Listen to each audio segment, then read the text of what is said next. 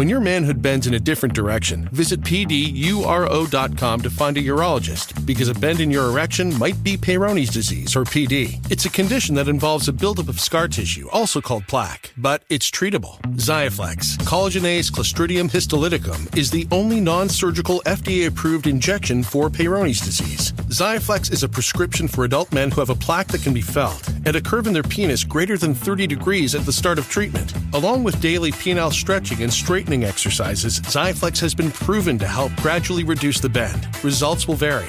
Don't receive if the treatment area involves your urethra, the tube that urine passes through you're allergic to any collagenase or the ingredients in Xiaflex, may cause serious side effects, including penile fracture or other serious injury during an erection, severe allergic reactions, including anaphylaxis, and localized skin and soft tissue death called necrosis due to hematoma, which could require surgery. You may feel sudden back pain reactions after treatment. Seek help right away if you have any signs of injury. Do not have sex or any sexual activity during and for at least four weeks after each treatment cycle, which includes two injections, one to three days apart. Tell your doctor about all your medical conditions. If you have a bleeding condition or take blood thinners, as risk of bleeding or bruising at the treatment site is increased. Ask your doctor about all possible side effects and for product information. Talk to a urologist about Xiaflex. Find a Xiaflex trained urologist at pduro.com or call 877 942 3539.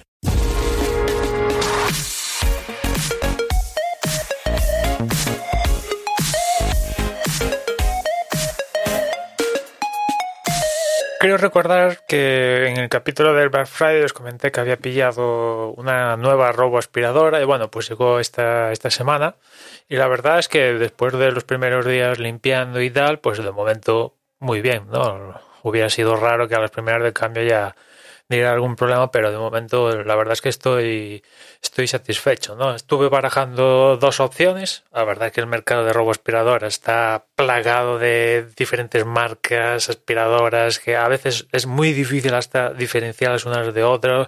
Si te metes en el ecosistema de Xiaomi, aquello ya es en la hecatombe, porque lo mismo que pasa en teléfonos pasa en las robo aspiradoras. Hay 40.000 submarcas, marcas, aspiradoras que están en China, otras que se venden a nivel global que la traes de China, la traes aquí importada y que tiene un nombre diferente que no sé qué, es dificilísimo, ¿no? Aparte de máquinas, o sea, marcas más tradicional, como la más popular, eh, con la rumba y demás. Bueno, que, que este mercado no para de evolucionar, francamente. En los últimos años ha dado un paso importante y cada año sale, bueno, pues intentan mejorar el, el, el sistema, ¿no?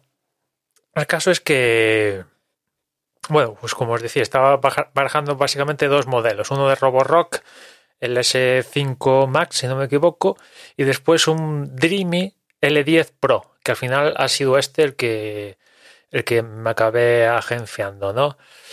Mm, la verdad es que el rango de precios, pues básicamente yo creo que me salían los dos por el mismo precio, que fue, creo que son 280 euros, una cosa así. Fue lo que me salió con un cupón de descuento y tal. Ambos han estado más arriba de ese precio e incluso más por debajo de ese precio, pero realidad, o sea, mm, cuestión rendimiento, calidad, precio, pues hay roboaspiradores más baratos. Sí, hay roboaspiradores más baratos, pero no tienen las, no tienen LIDAR, no tienen no sé qué. Hay más caros, evidentemente, hay mucho más caros, pero tienen no sé qué historia y en fin.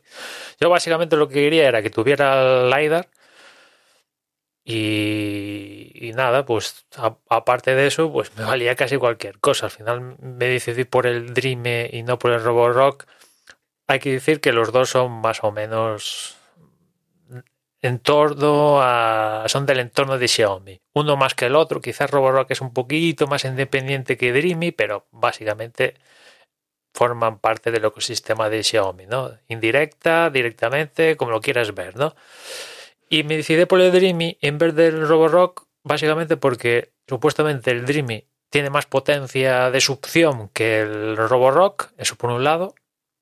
Sobre todo cuando pasa por las aspiradoras, las detecta y mete el modo mega turbo, pues me gusta que, bueno, si tiene más potencia de succión, pues cogerá más mierda, ¿no?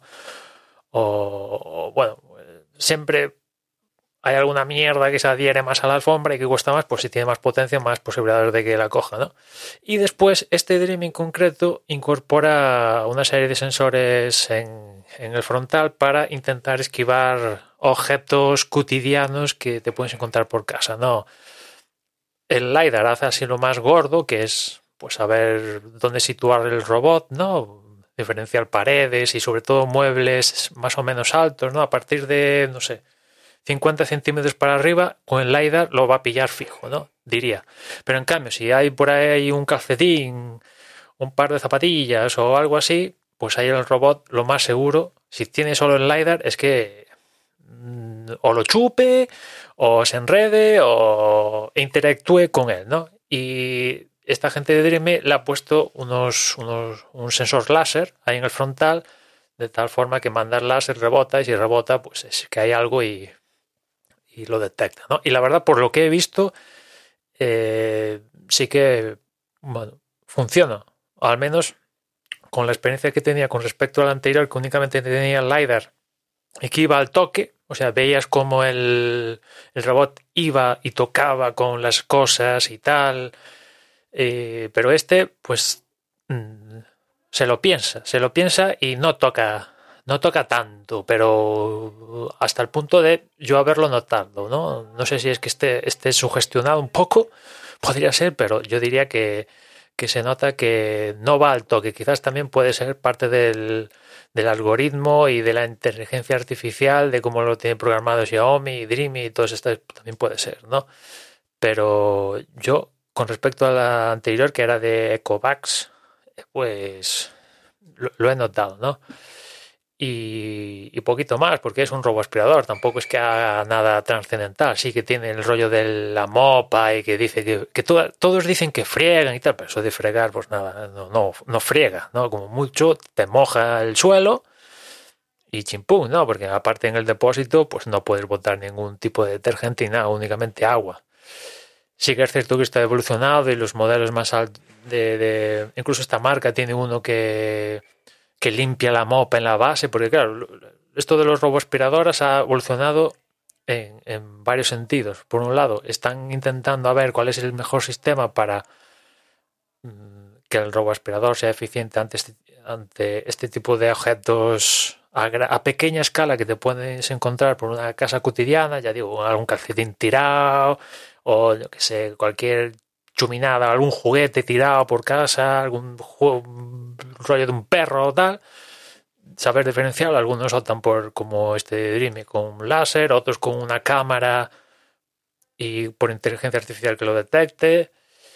Eh, y, y, después está la, la otra historia de que la base, donde teóricamente estos cacharros se cargan, pues esa base también sirva como recipiente para capturar la mierda de los paseos rutinarios de, del cacharro y que de tal forma que cada, no sé, cada mes o cada dos meses, dependiendo del tamaño que tenga el cubo de basura, literalmente, que tiene la base, pues teóricamente te ahorra, te ahorra esfuerzo, ¿no? Pero mm, hubiera podido, yo por rango de precios había alguno que por en torno a 300 eh, tenían esta base de, de, de recolección de mierda, por así decirlo, en la base de carga, ¿no? Pero en mi caso en concreto yo dije, a ver, eh, estas aspiradoras necesitan un mantenimiento y de todas, todas, más tarde, más temprano, cuando sea, vas a tener que ir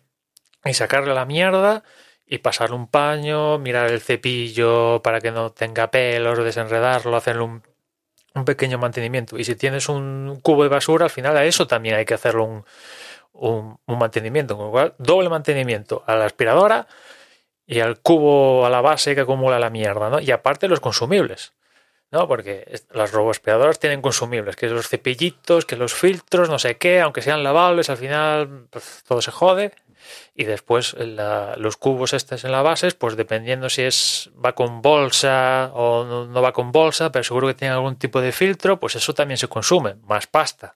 O sea que al final dices, paso, eh, la base, que no sé, cada dos, tres días vaciar el depósito de, de, que trae la robo aspiradora y ya está. También es cierto que una de las grandes cosas que traen estas robo aspiradoras es como al final por rutina, si lo haces una vez al día, que eso es lo que tengo yo programado, que una vez al día salga y pasa por las diferentes habitaciones, pues al final se va a ir acumulando menos y menos mierda para hacerlo de forma tan rutinaria que tampoco te exige un mantenimiento más día a día del robo aspirador, ¿no?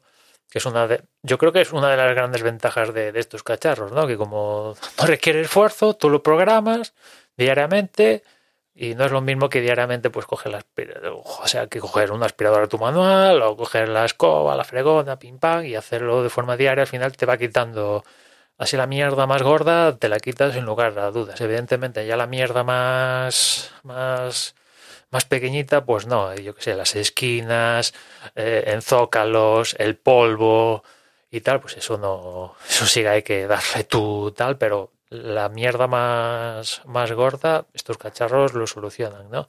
Y esta ya os digo que no, no es que la esté recomendando, porque ya digo que el catálogo de robospiradores buscas en internet, en cualquier página de compra o, hipermercado o lo que sea, y hay la hostia de modelos y no, no, sabes dónde te metes. Pero bueno, yo al final me decidí por estos, porque si, si, si me pongo a ver todos, aún a día de hoy, no tendría aspiradora, ¿no?